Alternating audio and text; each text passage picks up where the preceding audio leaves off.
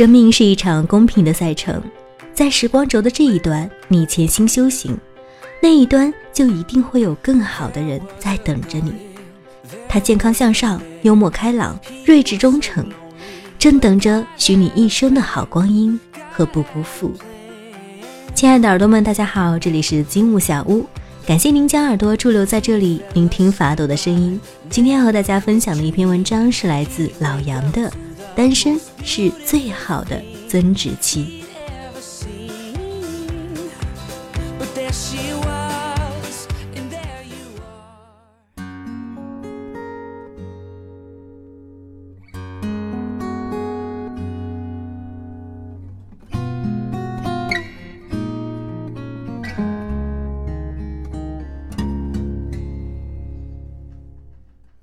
十几岁开始，我渐渐被迫习惯了一个人的时光，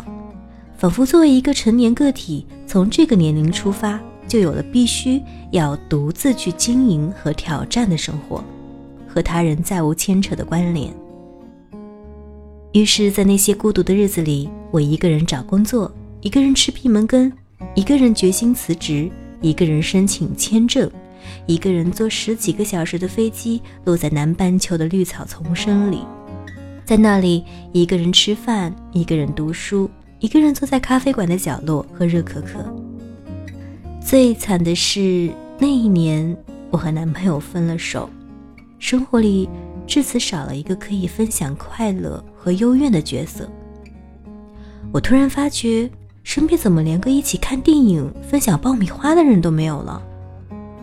坐在电影院最中间的位置，看一场刺激暴力的枪杀片。三 D 眼镜里的子弹嗖嗖嗖地打在我身上，我捂着胸口，被一群扭曲在一起的情侣包围着，一个人暗暗地流着泪。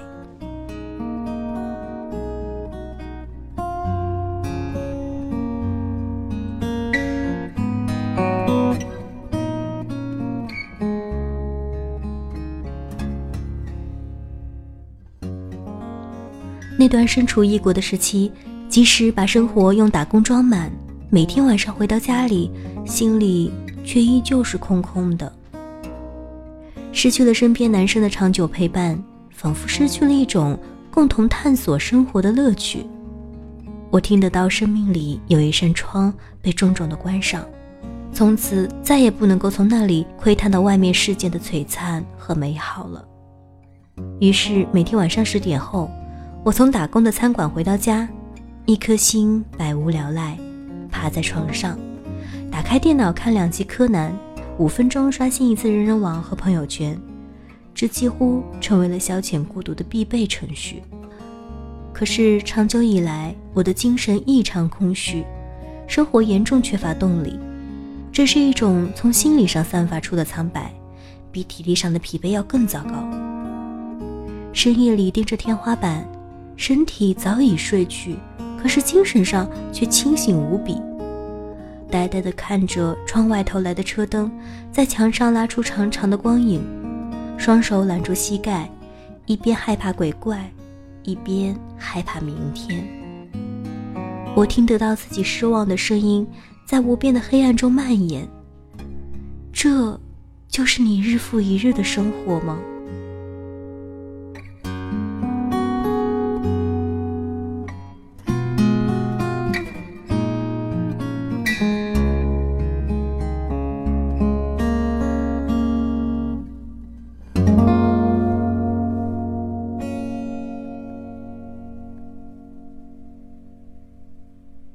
有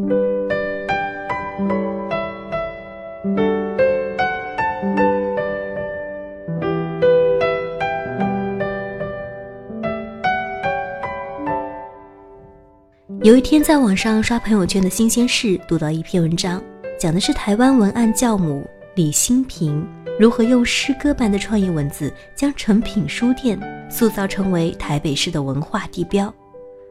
他为诚品阅读杂志做形象广告，后来就成为广告专业学生的必修课。海明威阅读海，发现生命是一条要花上一辈子才会上钩的鱼。梵高阅读麦田，发现艺术躲在太阳背后乘凉。弗洛伊德阅读梦，发现一条直达潜意识的秘密通道。罗丹阅读人体，发现哥伦布没有发现的美丽海岸线。加缪阅读卡夫卡，发现真理已经被讲完一半。在书与非书之间，我们欢迎各种可能的阅读者。他为成品旧书拍卖会的文案受到了粉丝的热烈追捧。过期的菠萝罐头，不过期的食欲；过期的底片，不过期的创作欲；过期的 Playboy，不过期的性欲；过期的旧书，不过期的求知欲。那一年，三十七岁的李新平已经去过三十七个国家，用七年出版二十六本书，坚持一天读一本书，一天看一部电影。他说：“每天看一本书，一年就能与别人有三百六十五本书的差距。阅读是一个很棒的感受，召唤另一个灵魂来和你对话，这是最大的资产，没有人可以拿得走。”这个把生命活成一场盛宴的女人，就成全了我日后的自我拯救。那时精神上贫瘠不堪的自己，迅速被那种向上的生活方式所吸引，依在床头披头散发，借着台灯微弱的灯光，一边吃薯片一边喝软饮料，觉得生活无聊透了的我，不禁问自己：距离三十七岁还有多少日子？到那个时候。我可以成为李新平那样背着大大的双肩包，用纸笔、相机来施展创作欲，满脑子都是新鲜想法的特立独行的女人吗？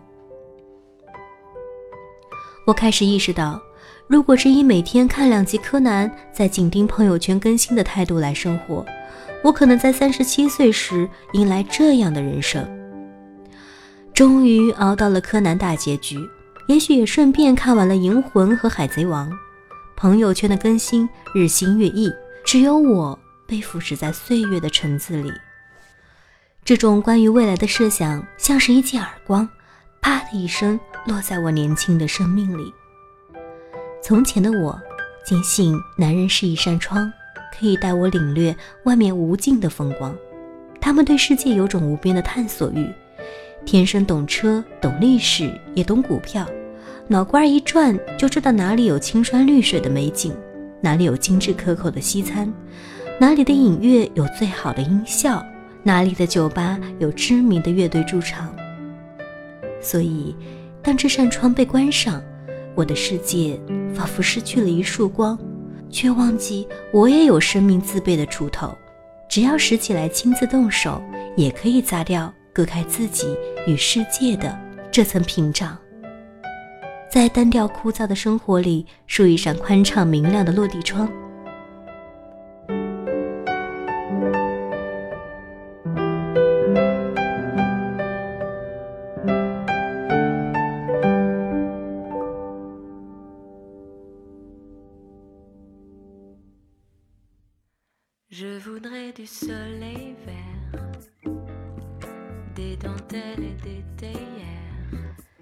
生活的层次深浅，最终是要依靠自己去决定的。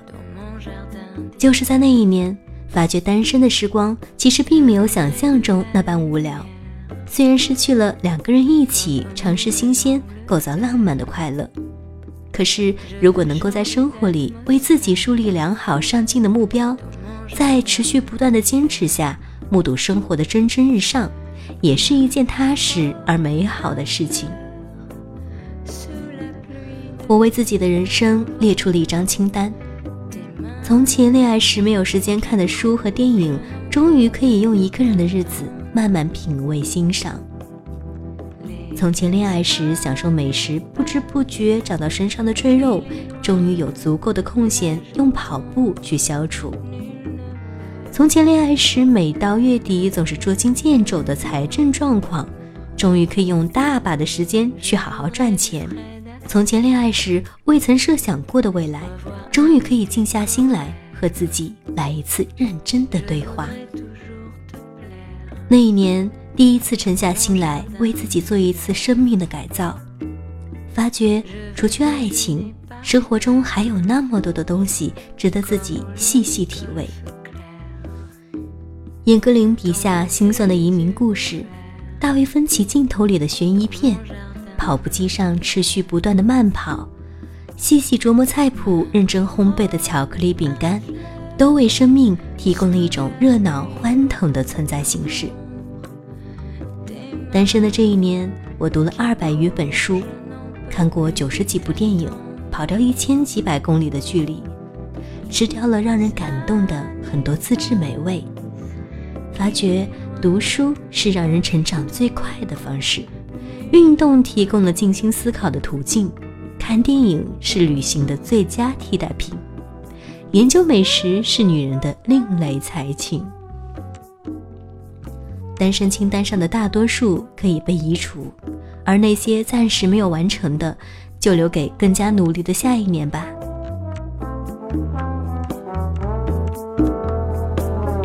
do do do do do.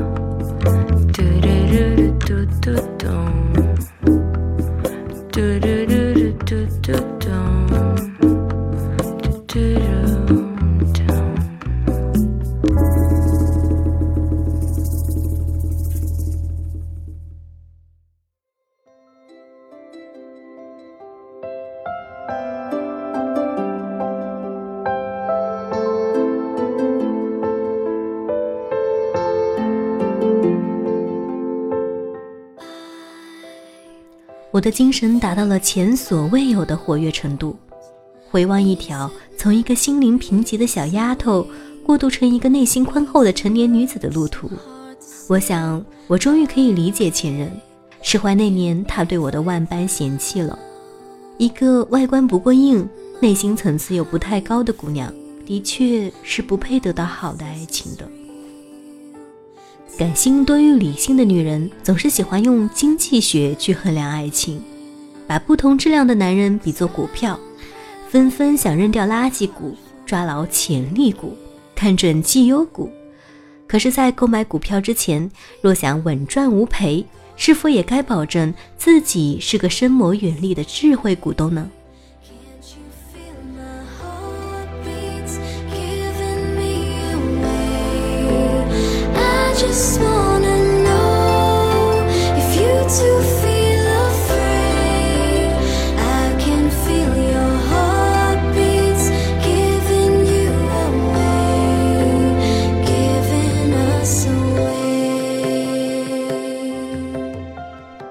几天前去朋友家做客，朋友正忙着做家务，弯着腰出城，抬头时撞到坏掉的微波炉，顿时眼泪止不住的掉下来。我急忙安慰，朋友却摇摇头说：“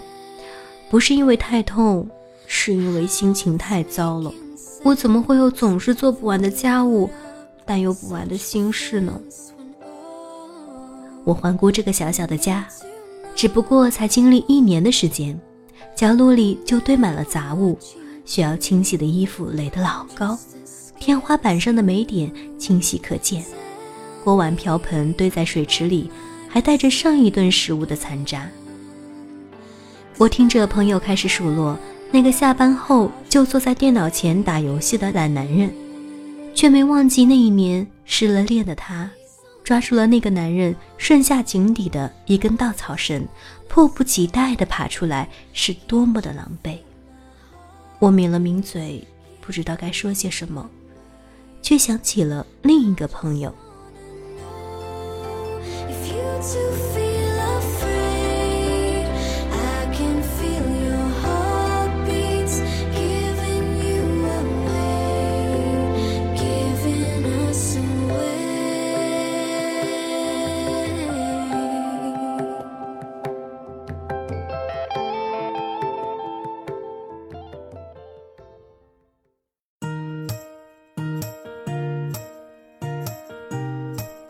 我的另一个朋友呢，是出了名的有性格，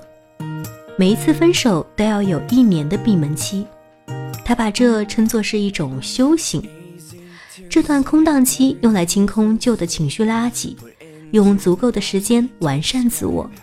不会把重心再放在爱情上，他会挑一件新鲜的东西去学习，插花、日语、舞蹈、高温瑜伽，又或者来一次静心的旅行。不管是哪一样，都全心投入，用心的知识和眼界升华自我。等到闭门期一过，她再欣然接受男人的邀请，而这下一段的恋情大多质量要比上一次的好。他和我说过一句话，听起来特别理智深刻：爱情是一件等值交换的事，你不会蠢到在现实中用高价去买一瓶假的香奈儿五号。同样的，也没有好男人甘愿无条件的去爱一个廉价的女人。就像李新平曾经说过：“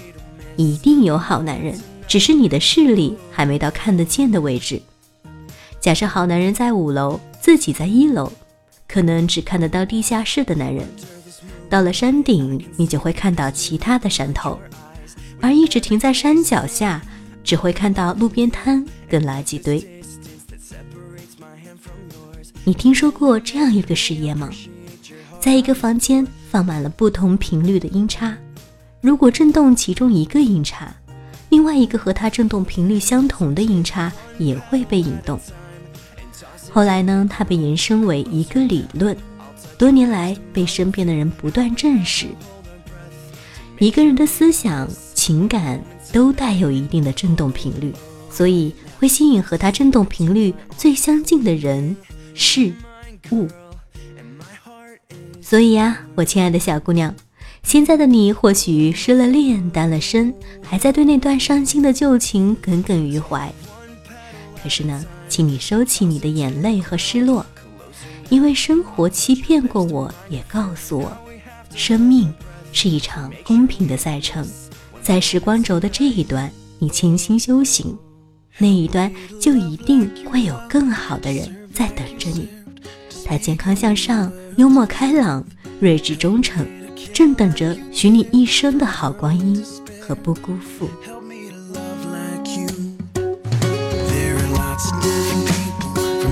different places lot of different points of view. There's a lot of debating, a lot of speculating.